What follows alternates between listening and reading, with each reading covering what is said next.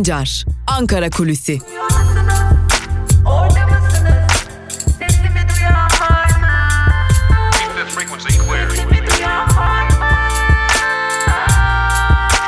Özgürüz Radyo. Özgürüz Radyo. Özgürüz Radyo'dan ve Ankara Kulisi programından merhaba sevgili dinleyenler. Ben Altan Sancar. Hafta içi her gün olduğu gibi bugün de Ankara Kulisi programında Ankara'da konuşulanları, gündemi ve tabii ki bir takım kulisleri sizlere aktaracağız. Bugün 29 Ekim Salı günü ve bugün Türkiye Cumhuriyeti'nin kuruluşunun 96. yıl dönümü ve bugün Türkiye'de aynı zamanda 29 Ekim Cumhuriyet Bayramı kutlamaları gerçekleştirilecek. Tam da bu nedenden dolayı da aslında siyasetin gündemi biraz buralara kaymış olacak. Bu nedenle Türkiye'de dış temsilciliklerde ve Kıbrıs'ta çeşitli törenler düzen, düzenlenecek. Cumhurbaşkanı ve AKP Genel Başkanı Recep Tayyip Erdoğan 29 Ekim Cumhuriyet Bayramı dolayısıyla bugün Anıtkabir'i ziyaret edecek. Yine Cumhurbaşkanı Erdoğan 29 Ekim nedeniyle Cumhurbaşkanlığı Sarayı'nda bir kabul töreni düzenleyecek. Bu programlara Türkiye Büyük Millet Meclisi Başkanı Mustafa Şentop da katılacak. Öte yandan Türkiye Büyük Millet Meclisi önünde de bando konseri düzenlenecek ve Türkiye Büyük Millet Meclisi'nden Ulus'taki 1. Meclis binasına bir yürüyüş gerçekleştirilecek. CHP Genel Başkanı Kemal Kılıçdaroğlu 29 Ekim dolayısıyla Anıtkabir'de düzenlenen törene katılacak. İyi, İyi Parti Genel Başkanı Meral Akşener gençlik kolları üyeleriyle Anıtkabir'i ziyaret edecek. Atatürk Spor Salonu'nda düzenlenecek gençlik buluşmasına katılımı gerçekleştirilecek. Dışişleri Bakanı Mevlüt Çavuşoğlu ise Rusya Dışişleri Bakanı Sergey Lavrov ve İran Dışişleri Bakanı Muhammed Cevat Zarif Suriye Anayasa Komitesi'ni görüşmek üzere Birleşmiş Milletler Suriye özel temsilcisi ile bir araya gelecek. Suriye özel temsilcisinin adını da aktaralım. Pedersen bu Suriye özel temsilcisinin adı. Üç bakan görüşmenin ardından da Astana formatında bir basın toplantısı düzenleyecek. Öte yandan bugün yine Ankara'da ve tüm dünyada yakından takip edilecek gösterilerden bazılarını da aktaralım. Lübnan, Şili, Irak, özellikle başkent Bağdat'ta düzenlenen gösterilerde yakından takip edilmeye devam edilecek sevgili dinleyenler. Aslında Türkiye'nin ve dünyanın en azından Türkiye'den dünyanın gündemi böyleydi. Peki Türkiye'de kulislerde neler oluyor? Kulislerde neler konuşuluyor? Biraz da ona bakmak gerekiyor. Öncelikle HDP ile başlayalım. Halkların Demokratik Partisi'ne dair dün aslında Ankara Kulisi programında bir takım bilgileri sizlerle paylaşmıştık. Özellikle Kürt halkında yaşanan kırılganlık yani özellikle HDP'ye oy veren Kürtlerde yaşanan kırılganlık nedeniyle yeni bir durumun ortaya çıkacağını altını çizmiştik. Tabi bu konunun üzerine diğer yaptığımız bir takım görüşmelerden de yeni bir takım bilgiler edindik. Bu bilgilere göre zaten olağan olarak HDP'nin Şubat ya da Mart 2020'de bir kongreye gitmesi bekleniyor. Peki HDP'yi bu kongrede neler bekliyor sorusuna gelecek olursak özellikle HDP tabanından bir değişim talebi bulunuyor ve bu değişim talebine ilişkin olarak da HDP'nin 2020 Şubat ya da Mart ayında gerçekleştirilmesi planlanan kongresinde hem HDP'nin yönetim düzeyinde hatta HDP'nin eş başkanlar düzeyinde bir değişiklik yapılmasına kesin gözüyle bakılıyor diyebiliriz. Tabi henüz eş başkan adayları kimler olabilir, kimler öne çıkabilir konusunda bir gelişme yok ancak HDP içinde 2020 içerisinde eş başkanlar ve yöneticiler düzeyinde bir takım değişikliklerin olması planlanıyor. Tabi siyasete sadece 2020'de bir kongre gerçekleştirecek olan HDP değil öte yandan Cumhuriyet Halk Partisi de bir kongreye gidecek. Tabi burada bir genel başkan düzeyinde bir değişiklik beklenmiyor ancak parti meclisinde ve yine MYK'da önemli değişikliklerin yaşanabileceğini söyleyebiliriz. Dikkat çekici bir diğer kongrede 2020 yılı içerisinde Cumhuriyet Halk Partisi'nde gerçekleşecek. Genel başkan düzeyinde bir değişim beklenmiyor ancak CHP'de de küçük çaplı da olsa özellikle 31 Mart ardından ortaya çıkan konjonktüre uyum sağlayabilmek adına değişimlerin beklendiğini dile getirelim. Öte yandan AKP'de elbette ki bir kongre gerçekleştirilecek ancak bir değişim beklenmiyor. Bu zaten mümkün de görünmüyor. Fakat AKP içerisinden kopuşlara yönümüzü çevirmemiz gerekiyor. Zira AKP içerisinde meydana gelen kopuşlar ve ortaya çıkması artık kesin olan yeni siyasi partilere dair yeni bir takım hamleler olduğu dile getiriliyor. Ancak bu defa hamle siyasilerden ya da siyasi partilerin içinden değil medyadan gelecek gibi görünüyor. Ankara'dan edindiğimiz bilgilere göre çok yakın bir zaman diliminde Aslında bu yakın zaman dilimini çok kısa olarak tutmak da gerekmiyor.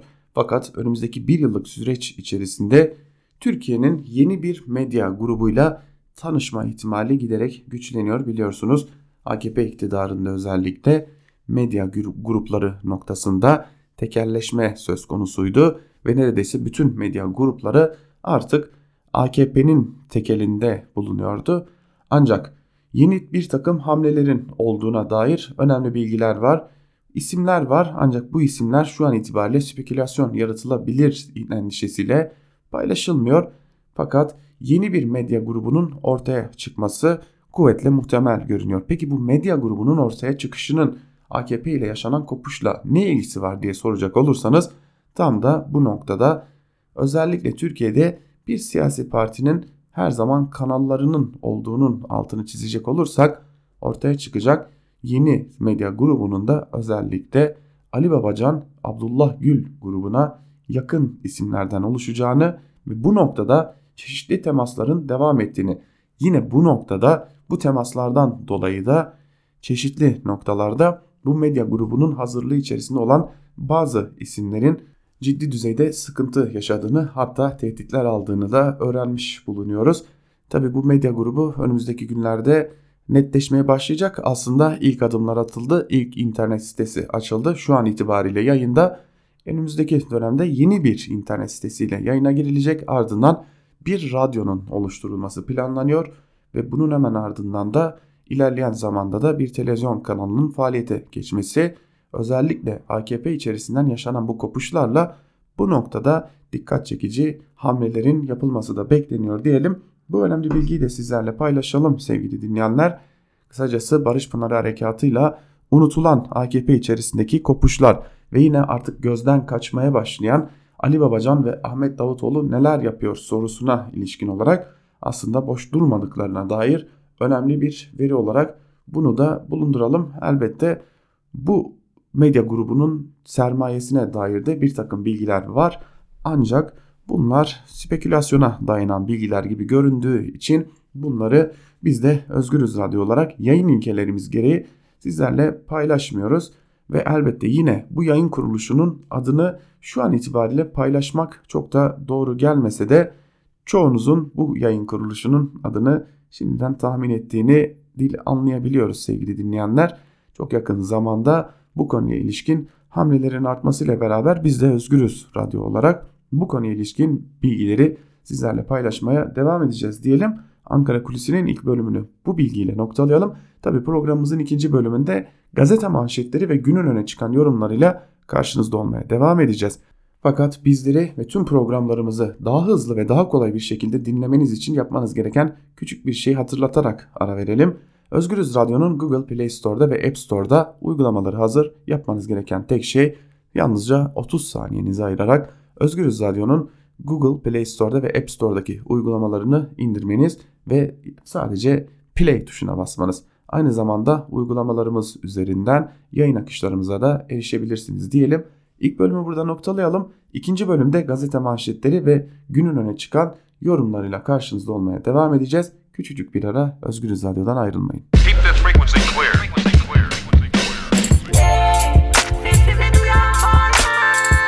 Altan Sancar, Ankara Kulüsi.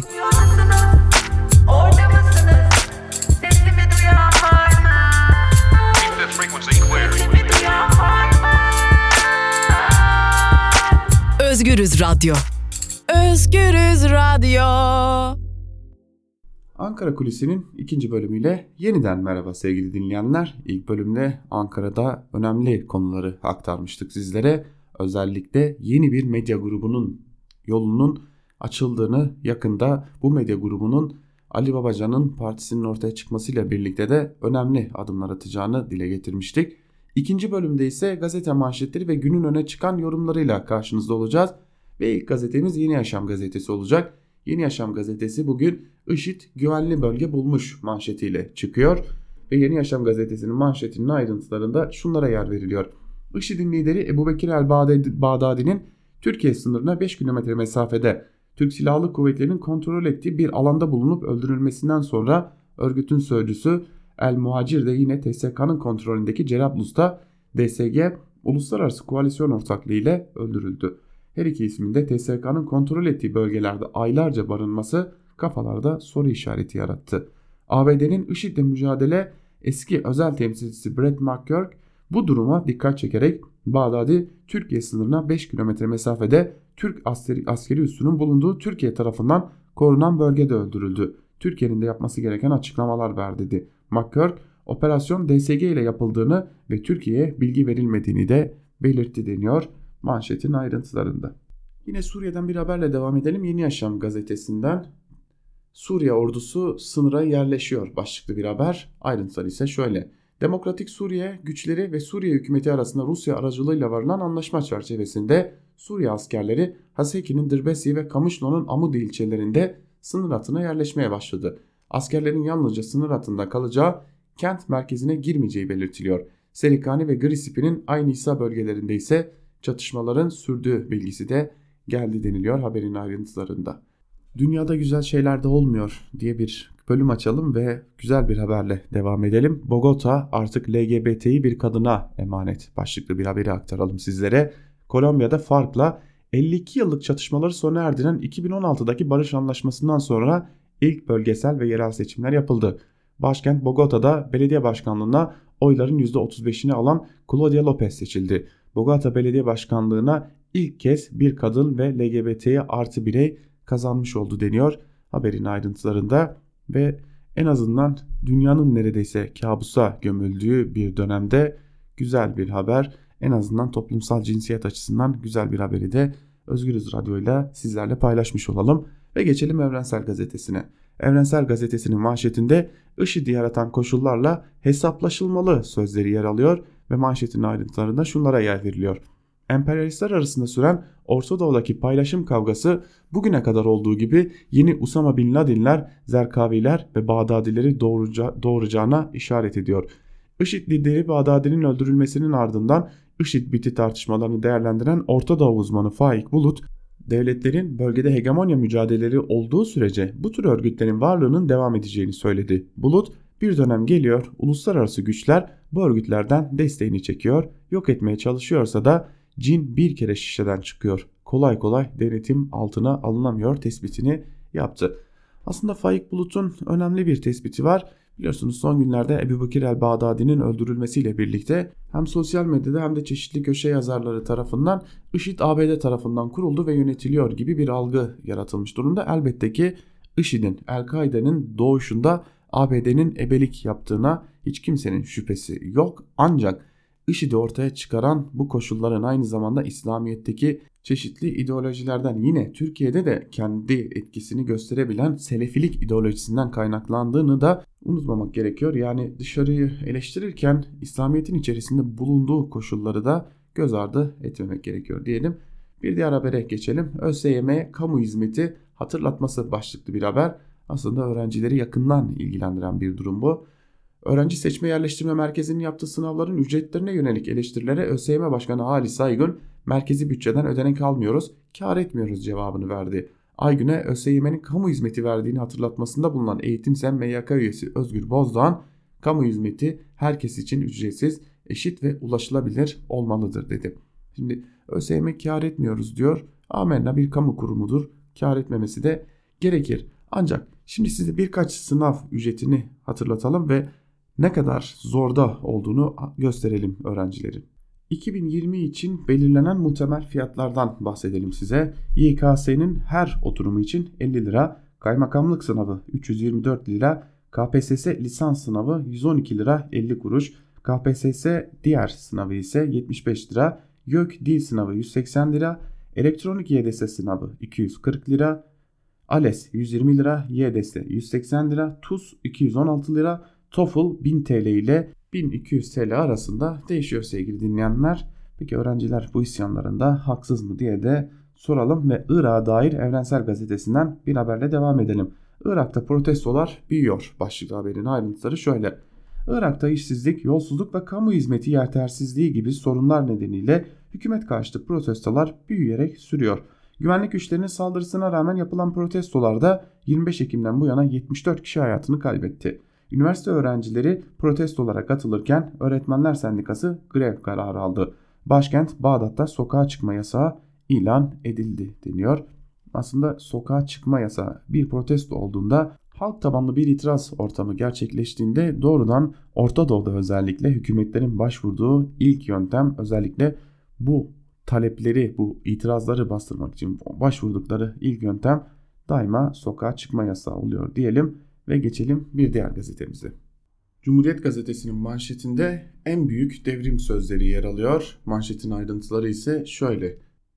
Büyük Önder Mustafa Kemal Atatürk ve arkadaşlarının çağdaş, layık ve demokratik cumhuriyet hedefiyle ilan ettiği Cumhuriyet'in 96. yıl dönümünü gururunu yaşıyoruz. Egemenliğini halka veren büyük devrimin yıl dönümünde tüm yurtta renkli etkinlikler düzenlenecek. Cumhuriyet Bayramı'na özel programlar hazırlayan belediyeler ve STK'lar yaşasın Cumhuriyet, yaşasın demokrasi diyecek.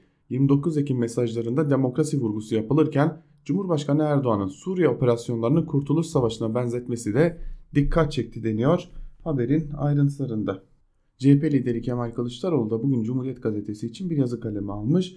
Biz hazırız başlıklı yazının bir bölümü Cumhuriyet Gazetesi'nin birinci sayfasında yer alıyor. Biz de o bölümü sizlerle paylaşalım. Cumhuriyete taç olma sırası demokraside. Tüm demokrasi tarihimizi yeni bir bakışla ele almamız zorunluluk. Cumhuriyetimizin 100. yılına girerken dogmalardan arınmış, öz eleştiriden korkmayan ve hatta toplumsal mütabakata dayalı yeni bir tarih okumasına imkan sağlayan bir dönem başlatmalıyız. Biz hazırız diyor CHP lideri Kemal Kılıçdaroğlu yazısının bir bölümünde ilerleyen dakikalarda da bunu sizlerle paylaşacağız. Tecavüze gizli af isyanı başlıklı bir diğer haberi ise şöyle Cumhuriyet Gazetesi'nin.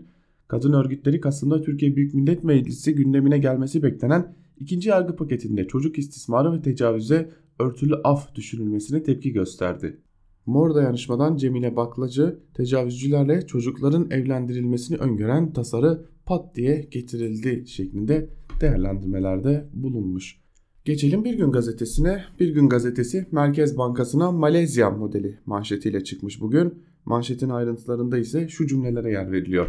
Yurt dışında faaliyet gösteren şirketlere hissedar olabilen Merkez Bankası'nın bu kez yurt içinde kendi denetlediği şirketlere hissedar olmasını olanak sağlayan düzenlemenin Türkiye Büyük Millet Meclisi'ne gelmesi bekleniyor.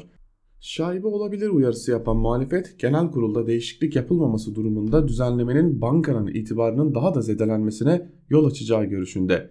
Plan ve Bütçe Komisyonu'nun CHP'li üyeleri Merkez Bankası daha önce uluslararası şirketlere yönelik hissedar olma uygulamasını izliyordu. Düzenleme kendisinin denetim ve gözetimine tabi yurt içindeki sistem işleticileriyle ortaklığa denk düşmektedir ifadelerini kullandı. İyi Partili isimler ise sistemdeki kuruluşlardan herhangi birine hissedar olunması hiçbir kayırmacılık olmasa bile birçok yanlış algıyı beraberinde getirir şeklinde değerlendirmelerde bulunmuş. Yine bir gün gazetesinden bir diğer haberle devam edelim. Kültürden kısılıyor, Diyanete aktarılıyor başlıklı bir haber bu ve bir bölümünde şunlar aktarılıyor. Diyanet İşleri Başkanlığı'nın 2020 yılı bütçesinin 2019 yılına göre 1.1 milyar lira arttırılarak 11,5 milyar lirayı çıkarılmasını teklif eden iktidar Kültür ve Turizm Bakanlığı'nın bütçesini ise azalttı. Kültür ve Turizm Bakanlığı'nın 2020 yılı bütçesi 2019 yılına oranla %9 düşürüldü. 2019 yılında 5.6 milyar lira TL başlangıç ödeneği verilen kurumun 2020 yılı için bütçe teklifi 5.1 milyar lira oldu. AKP iktidarları döneminde Türkiye'de 3000'e yakın kütüphanenin kapısına kilit vuruldu. 2002 yılından 2018 yılına kadar devlet eliyle inşa edilen kütüphane sayısı ise 11'de kaldı. 2017 yılında bütçe yetersizliği gerekçesiyle kütüphaneler için kitap alım işini erteleyen bakanlık 2013'te 43 milyon lira ödenek ayırdığı arkeolojik kazılara 2017'de yalnızca 37.8 milyon lira ödenek ayırdı deniyor haberin ayrıntılarında. AKP kültürel anlamda iktidar olamayacağını sanırım anlamış olacak ki bir de kültürel çalışmaları hepten ortadan kaldırmanın nasıl bir etki yaratacağını deneme aşamasına gelmiş durumda. Geçelim Sözcü gazetesine. Sözcü gazetesi bugün tam sayfa bir manşetle çıkmış. Manşette selam olsun sözleri yer alıyor ve Mehmetçiye bölümünde şunlar aktarılıyor. Türkiye Cumhuriyeti'nin toprak bütünlüğünü her türlü düşmana karşı koruyan, daha önce olduğu gibi şimdi de 7 düvele kafa tutan, sinsi planları bozup ülkesini böldürtmeyen, canı kanı pahasına ülkesini savunan, gerektiğinde vatanı uğruna şehit düşen gazi olan Mehmetçiye selam olsun. Millete bölümünde ise şunlar aktarılmış. Türkiye Cumhuriyeti'ni 96 yıldır her türlü saldırıya rağmen ayakta tutan, bağımsızlığın simgesi Cumhuriyetimize ve demokrasimize sahip çıkan, her yıl büyük coşku içinde bu büyük bayramı kutlayan milletime selam olsun deniyor. Manşetin ayrıntılarında ve Sözcü gazetesi de bugün bu şekilde çıkmış. Geçelim Karar Gazetesi'ne sessiz sedasız tarihi af manşetiyle çıkmış Karar Gazetesi. Haberin ayrıntıları ise şöyle. Yeni yıldan önce Türkiye Büyük Millet Meclisi'ne gelmesi beklenen infaz düzenlemesinin detayları şekillendi. Şartlı ceza indirimi kanun teklifinin yasalaşması halinde infaz süreleri kısalarak 3'te 2 yerine 2'de 1 uygulanacak. 10 yıl hapis cezası alan 5 yıl parmaklıklar altında kalacak. Terör, örgütlü ve cinsel suçlarla uyuşturucu suçunu işleyenler kapsam dışı tutulacak. Doğum yapan kadınlar ile 70 yaş ve üzerindekiler cezalarını evde çekecek. Kamuoyunda gerektiği kadar yer edilmeyen düzenleme ile ilgili MHP'nin hukuk işlerinden sorumlu Genel Başkan Yardımcısı Fethi Al Yıldız açıklama yaptı. Yıldız ilk etapta 93 bin zamanla 36 bin ve toplamda 129 bin kişi tahliye olur. Cezaevlerinde 284 bin hükümlü ve tutuklu var dedi. Kanun teklifi kapsam olarak 45 bin kişinin tahliyesini sağlayan Rahşan affını geride bıraktı. Tek paketle uygulanan en büyük af düzenlemesi oldu deniyor. Haberin ayrıntılarında AKP döneminde toplumsal çürüme ile hızla yükselen cezaevlerindeki tutuklu ve hükümlü sayıları şimdi bir af tasarısıyla düşürülüyor. Bakalım AKP daha oy alabilmek için nelere nelere başvuracak. Düşünce özgürlüğü dışında her şeyi denemeye devam ediyor. Sebze kamyonuyla kaçışı kurye deşifre etti. Başlıklı bir haber var yine Karar Gazetesi'nden. Bu haberi de sizlerle paylaşalım. IŞİD elebaşının İdlib'de bulunduğu terör örgütü kuryelerinin ifadeleriyle te tespit edildi. Bağdadi'nin iz bırakmamak için sebze kamyonunda toplantılar yaptığı ve köy köy dolaştığı da ortaya çıktı. ABD güvenlik kaynakları daha önce yakalanan bir IŞİD kuryesinin ifadesinden hareketle Bağdadi'nin İdlib'de bulunduğunu belirledi. Türkiye'de yakalanıp Irak'a teslim edilen ve teröristin en büyük yardımcılarından biri olan İsmail Ethavi de Bağdadi'nin sebze kamyonuyla dolaştığını anlattı. Öte yandan Bağdadi'nin halefi olarak görülen örgüt sözcüsü Ebu Hasan el Muhacir'in de aynı gün öldürüldüğü öne sürüldü deniyor. Haberin ayrıntılarında aslında muhacirin öldürüldüğünü Amerika Birleşik Devletleri de doğruladı. Bakalım yeni lider olarak geçen Abdullah Kardaş ne zaman ortaya çıkacak? Geçelim yandaş gazeteleri. Yandaş gazetelerde ne var? Bir de onlara göz atalım. İlk olarak Milliyet gazetesiyle başlayalım. Son dakika operasyonu manşetiyle çıkmış Milliyet gazetesi ve bu manşetin ayrıntılarında şunlara yer veriliyor. El-Bağdadi operasyonu aylar öncesinden planlanmaya başlandı. Trump 3 hafta önce ani bir kararla ABD'nin Suriye'den çekileceğini açıklayınca tüm planlar alt üst oldu. Acil operasyon yapıldı. Operasyonu başlatan bilgi öldürülen IŞİD lideri Bağdadi'nin eşlerinden biriyle yazın yakalanan bir kuryeden elde edildi. Reuters, Bağdadi'nin baş danışmanlarından İsmail el-Ethavi'nin de kilit isim olduğunu öne sürdü. Türkiye'nin yakaladığı Ethavi Irak'a teslim edilmişti. Bunlar dışında ABD ve Türkiye'nin yakaladığı üst düzey 5 IŞİD'linin de önemli bilgileri yer aldı. ABD basınına göre operasyon için aylar öncesinden hazırlık başladı. Trump'ın çekilme kararı tüm planları alt üst etti. Pentagon casus, keşif uçuşu ve askeri varlık ağı çözülmeden hazırlıkları hızlandırdı ve riskli bir gece baskınıyla yer değiştirmek üzere olan Bağdadi öldürüldü. Yetkililer Bağdadi'nin Trump sayesinde değil ona rağmen öldürüldüğünü de aktardı deniyor haberin ayrıntılarında. Evet dün aslında Amerikan kamuoyunda önemli bir tartışma konusuydu. Trump'a rağmen Bağdadi öldürüldü konusu. Milliyetin ardından Hürriyet ile devam edelim. Hürriyet gazetesi 5 numara ele verdi manşetiyle çıkmış ve yine IŞİD'in lideri Ebu Bekir el-Bağdadi'nin nasıl öldürüldüğüne dair yürütülen operasyonun aslında Türkiye'den de dolaylı olarak destek aldığını kanıtlamaya çalışan bu haber Hürriyet'in de manşetinde El-Ethavi'nin nasıl yakalandığı, nasıl iade edildiği ve Bağdadi'nin yakalanmasında ya da öldürülmesinde nasıl bir payı olduğu ısrarla yandaş gazetelerin manşetlerinde ortaya konulmaya çalışılmış. Öyle görünüyor ki bir yerde bu iki gazete, yandaş gazetelere bugün bu misyonda önemli bir biçimde yüklenmiş. Terör örgütü IŞİD'in elebaşı Bağdadi için sonun başlangıcı 2018'de 5 numaralı adamı Ethavi'nin Türkiye'de yakalanması oldu. Ethavi izlenerek Bağdadi vuruldu deniyor. manşetin bir bölümünde yine az önce aktardığımız bilgiler aktarılıyor. 150 saat bugün doluyor başlıklı bir haber var onu da paylaşalım sizlerle. Türkiye ile Rusya arasındaki mütabakata göre terör örgütü PKK-YPG unsurlarının bugün saat 18'e kadar sınırdan 30 kilometre güneye çekilmiş olması gerekiyor. Bunun ardından Türk-Rus askerleri ortak devriye bölgeyi ortak devriye ile bölgeyi denetleyecek deniyor.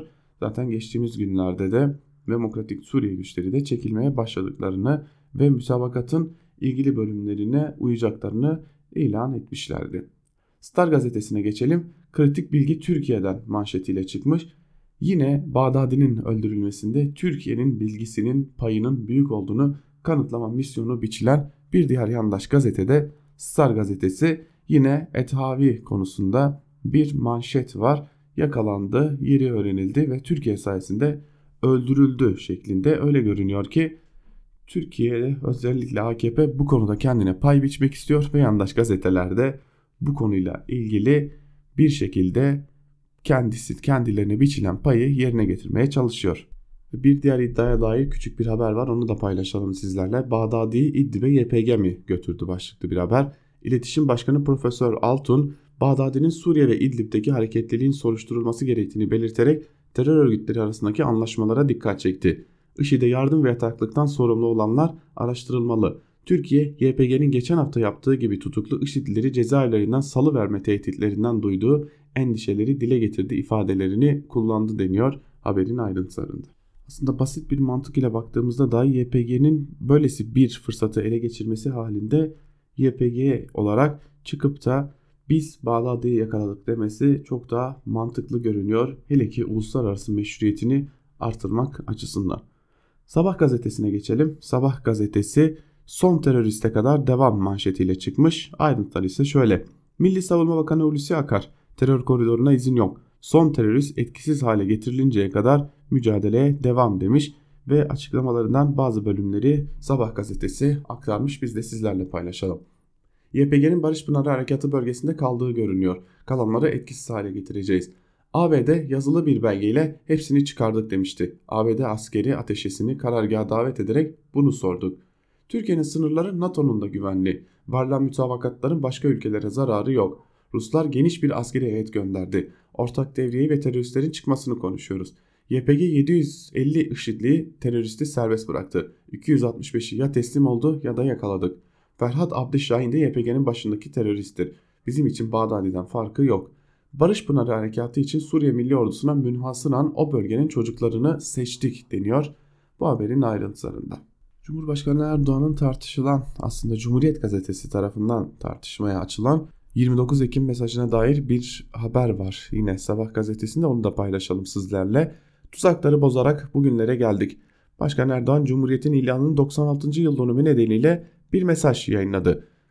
Bundan bir asır önce başlattığımız ve Cumhuriyetimizi kurarak taşlandırdığımız İstiklal Harbimizin bir benzerini farklı görüntüler ve yöntemlerle veriyoruz. Suriye'de yürüttüğümüz harekatlar bu mücadelenin birer parçasıdır. Ülkemizin önüne kurulan tüm tuzakları milletimizin desteğiyle birer birer bozarak bugünlere geldik demiş Cumhurbaşkanı Erdoğan. Sanırım tam da bu mesajı tartışmaya açmıştı Cumhuriyet gazetesi. Bir de hızlıca yandaş gazeteler bugün hangi ortak manşetlerle çıkmış ona bakalım. Türkiye gazetesi de Bağdadi'nin aslında öldürülmesinde Türkiye'nin rolünü gösteren tuzağı bozduk manşetiyle çıkmış ve yine bilgilerin Türkiye üzerinden gittiğini kanıtlamaya çalışmış. Öte yandan akşam Bağdadi'yi İdlib'e YPG getirdi manşetiyle çıkmış. Güneş ise güvensiz bölge manşetiyle çıkmış ve hala bölgede YPG'lilerin, DSG'lilerin olduğunu öne süren bir manşet atmış. Güneş gazetesi de Takvim gazetesi ise yine karma karışık bir sayfayla karşımızda var olma mücadelesi veriyoruz manşetiyle Cumhurbaşkanı Erdoğan'ın mesajlarını gençlere inanın manşetiyle kim milyoner olmak ister yarışmasında 1 milyonu kazanan ismi manşetine taşırken 7 bela manşetiyle de Galatasaray manşetine taşımış ayrı ayrı 3 bölümden oluşan manşetlerle çıkmış Takvim gazetesi ve yine tabii ki Takvim gazetesinde emekliye yönelik 480 lira aile yardım yapılacağına dair değişmeyecek bir şey var. Biliyorsunuz Takvim gazetesi her neredeyse her gün emekliye zam, emekliye müjde haberleriyle manşetinden birinci sayfasından okurlarına ulaşıyor. Geçelim Yeni Şafak, Yeni Şafak gazetesi PKK'nın IŞİD ticareti manşetiyle çıkmış ve manşetin bir bölümünde de şunlar aktarılmış. PKK PYD kamplarında tuttuğu IŞİD'lilere para karşılığında serbest bırakıyor. Bir IŞİD'liden istenen para 10 bin doları buluyor. Suriye İnsan Hakları ağına göre kamplardan kaçan veya serbest bırakılanlar hakkında herhangi bir kayıt bulunmuyor. Tutuklulara yönelik cinayet, işkence ve cinsel tacizde had safhada şeklinde haberin ayrıntıları aktarılmış. Operasyon inandırıcı değil başlıklı bir haber var. Bu bölümü de paylaşalım sizlerle. Dünya ABD'nin Bağdadi operasyonunu tartışıyor. Washington ve ABD medyasının verdiği bilgilerin çelişkili olması dikkat çekiyor. Eski istihbaratçı ve komutanlar da karanlık noktalara dikkat çekti. Emekli Tuğ General Abdullah Kılıçarslan ölüm haberinde de öldürüldüğüne de inanmıyorum. ABD Bağdadi'yi tünelde sıkıştırdığını iddia ediyor. O zaman görüntüleri yayınlasınlar. Emekli Albay Mithat Işık özel operasyon yapmış biri olarak Bağdadi'nin öldürülmesi bana inandırıcı gelmedi. Bu gibi operasyonlarda inandırıcı olmak için kanıt koymanız gerekiyor. Buna da hiç kanıt yok şeklinde değerlendirmelerde bulunmuş. Tabi ister istemez Türkiye Cumhuriyeti'nin yetkililerinden, Cumhurbaşkanı'ndan tutalım da tüm Milli Savunma Bakanlığı yetkililerinden gelen açıklamaların da inandırıcı olmadığını mı söylemeye çalışıyor Yeni Şafak gazetesi. İsmin yerini dahi neredeyse Türkiye'nin belirlediğine dair açıklamalar da mı inandırıcı değil ya da Yeni Şafak gazetesi tabii ki bir İslamcı ve bir gerici olarak ölmediğini temenni mi etmek istiyor Bağdadi'nin onu da bilmiyoruz. Akit'e geçelim. Ya çıkacaklar ya ezilecekler manşetiyle çıkmış Akit gazetesi de. Manşetin bir bölümünde ise şunlar aktarılıyor. ABD'nin ardından Rusya ile varılan Soçi mütabakatında PKK-PYD'li teröristlere verilen 150 saatlik süre bugün saat 18'de doluyor. Güvenli bölgeden çekilmeyen teröristleri TSK ezecek. Akit gazetesinin manşeti de böyle. ABD deşifre olmamak için susturdu başlıklı bir, bir haber var yine Akit gazetesinde ve şunlar aktarılıyor. ABD terör örgütleriyle olan kirli ilişkilerinin ortaya dökülmesini istemediği için beslediği elebaşları hedeflerine ulaşınca infaz ediyor. Daha önce de El-Kaide lideri Usame Bin Laden'i şüpheli bir operasyonla ortadan kaldıran ABD bu kez IŞİD'in elebaşı Bağdadi yanında çocukları varken infaz etti. ABD, İran devrik lideri Saddam Hüseyin'i alelacele piyonlarına yargılatmış ve astırmış, Libya lideri Kaddafi ise gözü dönmüş kalabalığa linç ettirmişti deniyor. Neredeyse Bağdadi'nin Bin Laden'in arkasından ağlama durumuna gelmiş durumda Akit'te. Bu da bu da çok normal. Nihayetinde temsil edilen görüşler kadınlara özellikle baktığımızda kadın haklarına da yönelik baktığımızda görüyoruz ki çok da birbirinden uzak değil. Ve tam da bu konuya ilişkin olarak kadına ilişkin olarak bir haber var. Akit'te küçük bir haber onu da aktaralım sizlere. Kadına pozitif ayrımcılık aileyi çökertiyor denmiş haberin başlığında ve şunlar aktarılmış. Yargıtay'ın kararlarında Türk aile yapısını göz ardı etmesine tepki gösteren hukukçular kadına pozitif, pozitif ayrımcılığın aileyi çökerttiğine dikkat çektiler. Avukat Bülent Demir ve avukat Cüneyt Altıparmak Yargıtay'dan bir batı toplumuymuş gibi kararlar çıktığına dikkat çektiler deniyor. İşte Akit gazetesi ne yaparsa yapsın Türkiye'nin bir batı toplumu olduğunu ve buradan kopmayacağını da bir kez daha anlaması için güzel bir tecrübe olmuş diyelim ve gazete manşetlerini noktalayalım. Günün öne çıkan yorumlarında neler var bir de onlara bakalım. İlk olarak gazete Duvar'dan Musa Özuğurlu'nun Bağdadi'nin ölümcül strateji hatası başlıklı yazısının bir bölümünü sizlerle aktaralım. Suriye Savaşı sürecinde birçok örgüt ve isim ortaya çıktı. Ama bunlar arasında 3 örgüt ve isim öne çıktı. Sürecin pop yıldızları olarak da anlayabileceğimiz bu üç ismin ikisi artık yok. İslam cephesinin lideri Zehran Alluş 21 Aralık 2015'te Rusya'nın Şam kırsalında gerçekleştirdiği bir operasyonda örgütün üst düzey isimleriyle birlikte öldürüldü. IŞİD lideri Ebu Bekir el-Bağdadi ABD'nin İdlib, Brişa'da düzenlediği operasyonda öldürüldü. El-Nusra örgütü lideri Ebu Muhammed el-Culani hala hayatta ve büyük ihtimalle İdlib sınırları içinde. Üçlü arasında ilk ortaya çıkan El-Nusra ve lideri Ebu Muhammed el-Culani cephe, cephe el-Nusra ya da el-Nusra cephesi olarak bilinen uzun adıyla Bilad-ı Şam halkına yardım cephesi el-Culani'nin anlatımına göre 2011 yılı ortalarında Irak'tan kendisiyle birlikte Suriye'ye geçen 7 kişi tarafından kuruluyor. Suriye'ye Ebu Bekir el-Bağdadi tarafından gönderilen 1981 doğumlu el-Culani'nin geçmişte Suriye'de Arapça öğretmenliği yaptığı sanılıyor. Culani bir takım faaliyetleri sonucu yaşadığı gözaltılar sonrasında geçti Irak'ta bir süre Zerkavi'ye bağlı çalışıyor. 2008 yılından itibaren ise Irak Şam İslam Devleti örgütüne Ebu Bekir el-Bağdadi'ye bağlı olarak çalışıyor. Bir dönem El-Kaide'nin Musul operasyonlarının başına getiriliyor. Suriye'de isyan başladıktan sonra ise El-Bağdadi'nin isteği üzerine Suriye'ye geçerek El-Kaide'nin Suriye kolu El-Nusra cephesini kuruyor. İlk eylemini 23 Aralık 2011 tarihinde yapan El-Nusra ilk önceleri bombalı eylemler ile tanındı. 2013 Ocak ayına kadar askeri binalar, istihbarat binaları, Halep Üniversitesi ve çeşitli illerde yaklaşık 70 hedefe yönelik çok sayıda intihar saldırısı gerçekleştirdi.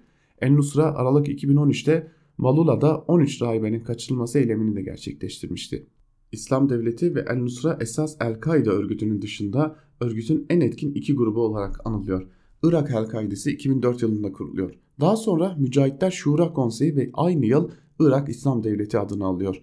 Bağdat'ta İslami İlimler Fakültesini bitirip burada yüksek lisans ve doktora yapan 1971 doğumlu Bağdadi daha sonra Ürdünlü Ebu Musab Zerkavi'nin kurduğu Tevhid ve Cihat grubuna katılıyor. Bağdadi 2005 yılında Amerikalılar tarafından tutuklanıyor ve Basra'daki Bukka cezaevinde kalıyor. Burada El-Kaideci tutuklularla tanışıyor ve onlara katılıyor. El-Culani Suriye'ye gittikten bir süre sonra ikili arasında sorunlar başlıyor. İkilinin birbirine rakip olduğu gelişme ise Nisan 2013 yılında yaşanıyor. Nisan 2013'te bir ses kaydı yayınlayan Bağdadi El-Nusra'nın Irak İslam Devleti'nin bir uzantısı olduğunu ve Nusra cephesi ile Irak İslam Devleti'nin Irak Şam İslam Devleti adı altında birleştiğini ilan ediyor. Ancak Culani bu çağrıyı reddediyor ve dönemin El-Kaide lideri Eynem El-Zevahiri'ye bağlı olduğunu ilan ediyor.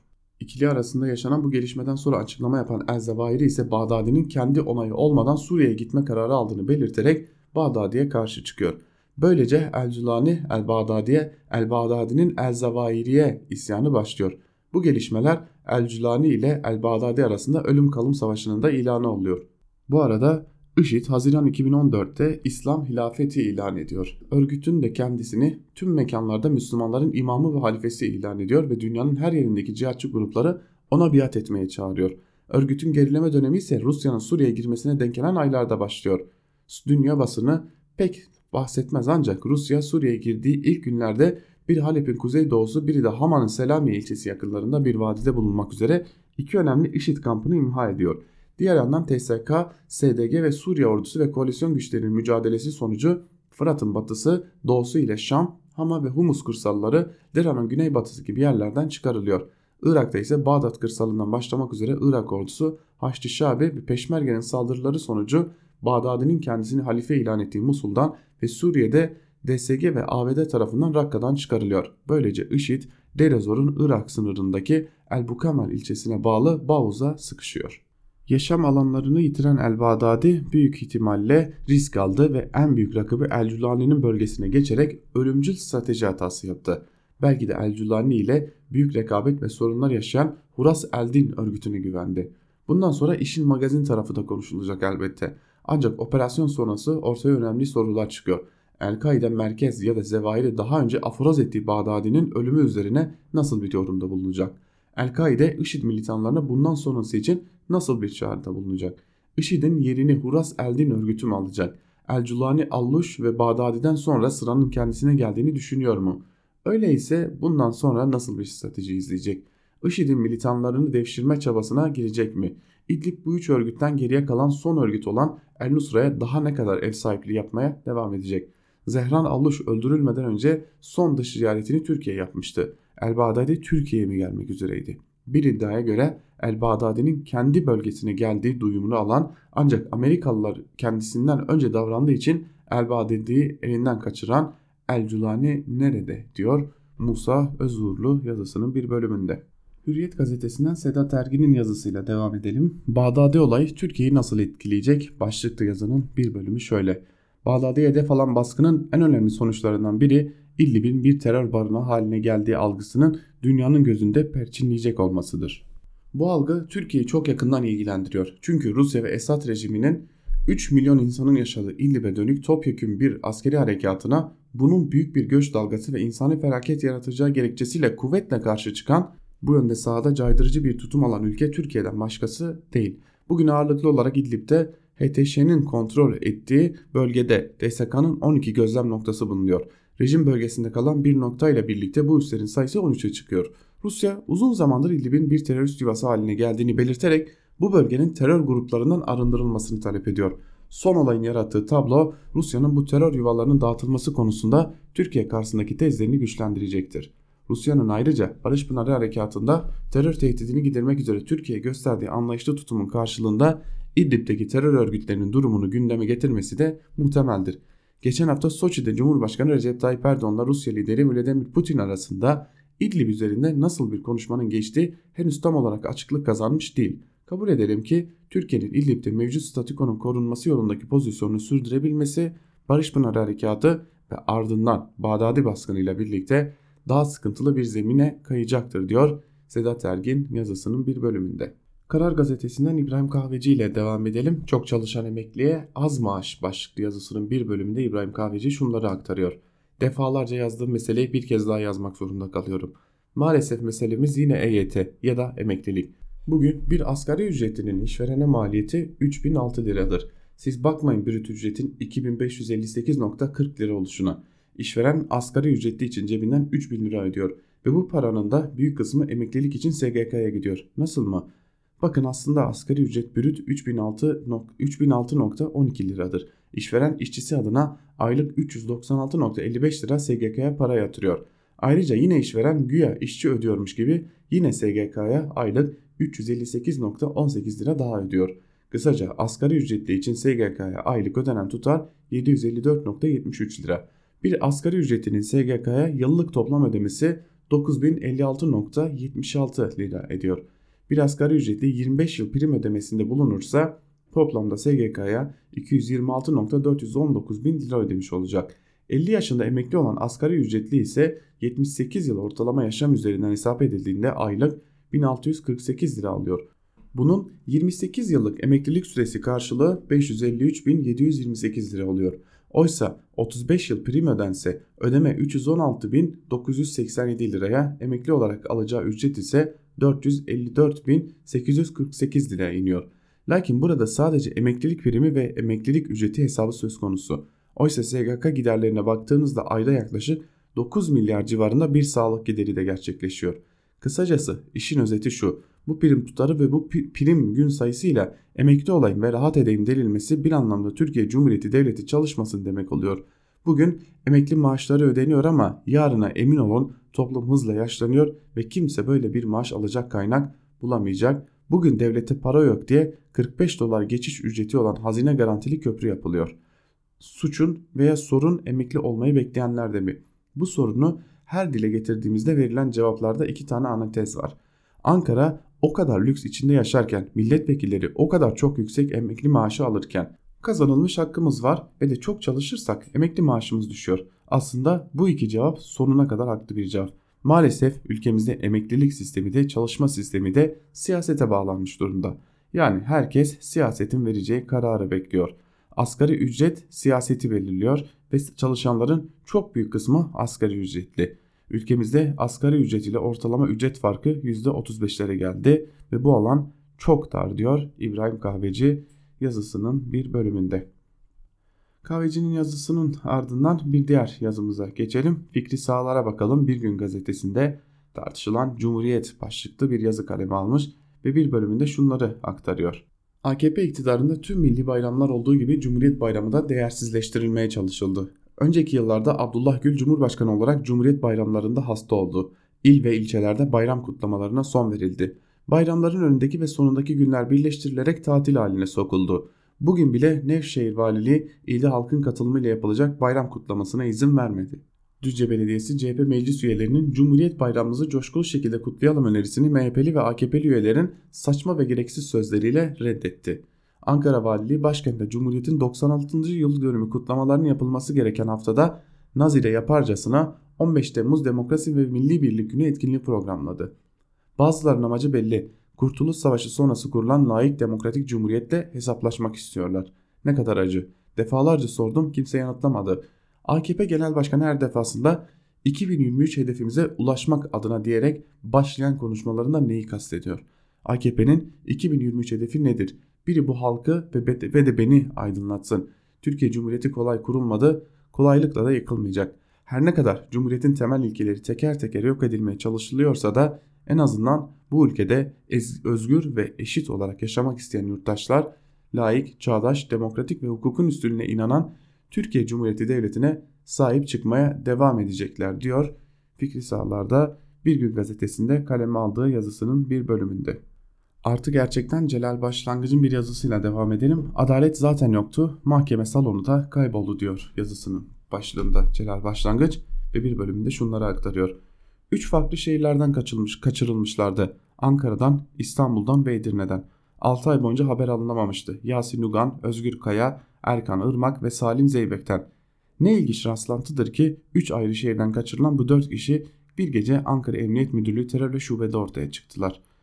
Dördünün de fiziki durumları neredeyse aynıydı. 15-20 kilo zayıflamışlar, yüzleri solgun ve bembeyazdı. Belki 6 aydır güneş yüzü görmemişlerdi. İşin garip yanı bu 4 kişinin eşlerinden talepleri de aynıydı. Özel avukat istemiyoruz, Twitter hesaplarını kapatın, uluslararası kuruluşlara yapılan başvuruları geri çekin, milletvekilleri bu işi daha fazla kurcalamasın. İşte siyah transporterlara bindirilerek kaçırıldıktan 6 ay sonra Ankara Tem'de ortaya çıkan 4 kişiden Özgür Kaya'nın yargılanmasına başlanacaktı. MIT'e ilişkin suçlara bakmak için kurulan 16 Eylül'den itibaren dosya verilmeye başlanan 34. Ağır Ceza Mahkemesi'nde ilk duruşmasına çıkacaktı Özgür Kaya. Gerisini CHP milletvekili Sezgin Tanrıkulu anlatıyor. Saat 10, 10'da başlıyoruz duruşma. 9.30'da Ankara Adliyesi'ndeydim. Duruşmaya geldim. 34. Ağır Ceza Mahkemesi'nin yerini ve duruşma salonunu sordum. 5. katta dediler. 5. katta bar odasında ve salon önünde bekledim. Saat 10'da salon kapısı kapalıydı. Kapısı kapalı duruşma salonunun fotoğrafını çeken çeker Tanrıkulu. Salonun kapısında duruşma listesinin olmadığını tespit eder. Tanrıkulu mahkeme kalemine yazı işleri müdürüne defalarca sorar. Duruşma yapılacak mı yapılmayacak mı? Yapılacaksa nerede olacak diye. İlgililerden bilgimiz yok yanıtını alır. Daha sonra Kaya'nın avukatı boş duruşma salonunun önünde bekleyen aileyi arayarak duruşmanın yapıldığını söyler ama nerede, hangi salonda yapıldığı konusunda bilgi vermez. Bir kez daha yazı işleri müdürüne gider Tanrıkulu. Duruşma salonu nerede? Bu duruşma nerede yapılıyor? Niye bilgilendirmiyorsunuz diye. Aldığı yanıt Tanrıkulu'nu dehşete düşürür. Mahkeme başkanının talimatıyla duruşmanın nerede yapıldığını bildiremem. Başsavcı ve vekili üye hakimle görüşme girişimlerinden sonuç alamaz Tanrıkulu.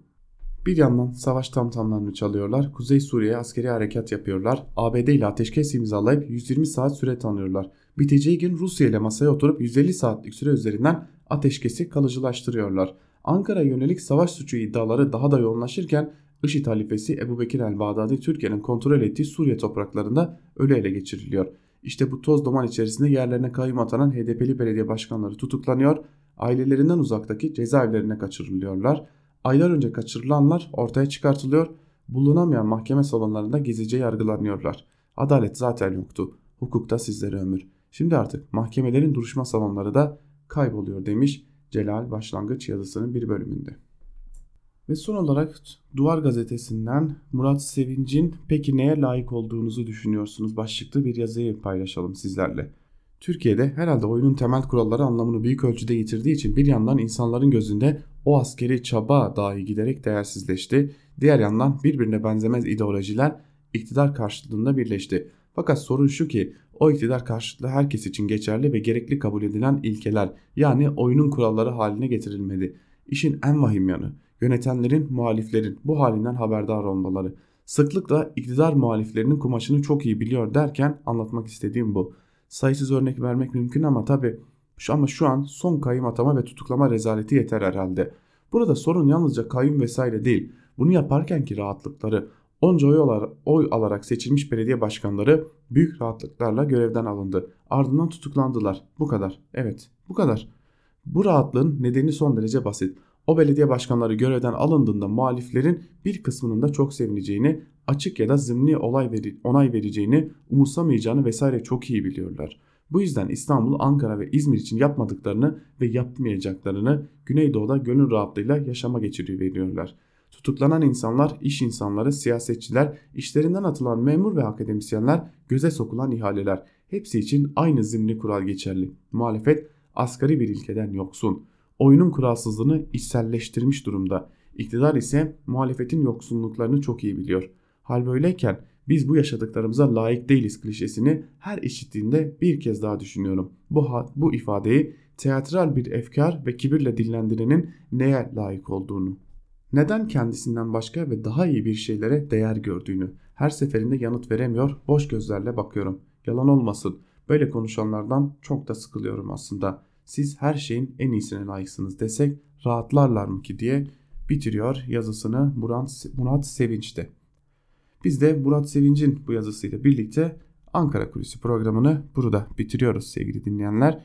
Günün ilerleyen saatlerinde saat başlarında gelişmeler oldukça haber bültenleriyle karşınızda olmaya devam edeceğiz. Biz hemen hemen ardımızdan sözü eş genel yayın yönetmenimiz Can Dündar'a ve Özgür Yorum'a bırakıyoruz. Ve tabii gün içerisinde canlı bağlantılarla sıcak noktalardan gelişmeleri aktarmaya da devam edeceğiz sizler için. Bunun yanında saat 18'de 18 haber bültenimizin hemen ardından da eş genel yayın yönetmenimizin hazırlayıp sunduğu mercek programı Zübeyde Sarı ile mercek programı da Özgür Radyo'da olacak ve günün önemli gelişmelerine mercek tutacak diyelim. Biz burada Ankara kulisini kapatalım ancak hatırlatalım Özgürüz Radyo'da tüm gelişmeler anı anına tarafsız bir biçimde karşınızda olmaya devam edecek. Özgürüz Radyo'dan ayrılmayın. Şimdilik hoşçakalın.